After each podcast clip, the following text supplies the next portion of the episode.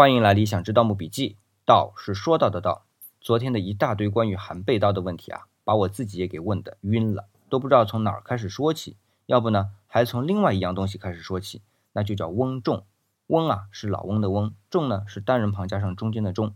这样东西我稍后啊会在盗墓笔记的节目当中会细说。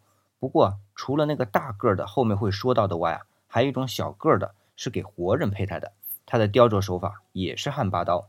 我们今天看到啊这种给活人佩戴的翁仲，基本上是寥寥几个阴刻线就能传神，但去细看呢，还真没有刻画人物五官的线条。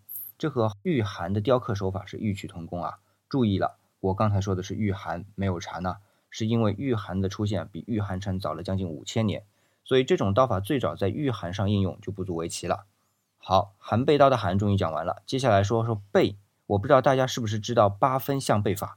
这是从小篆到隶书的一个简化过程当中一个术语，八分就是大概像的意思，这个好懂。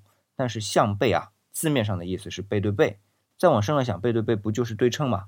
没错，这里的背就是对称的意思。我们看御寒、御握还有翁仲啊，所有的这些线条都是左右对称的。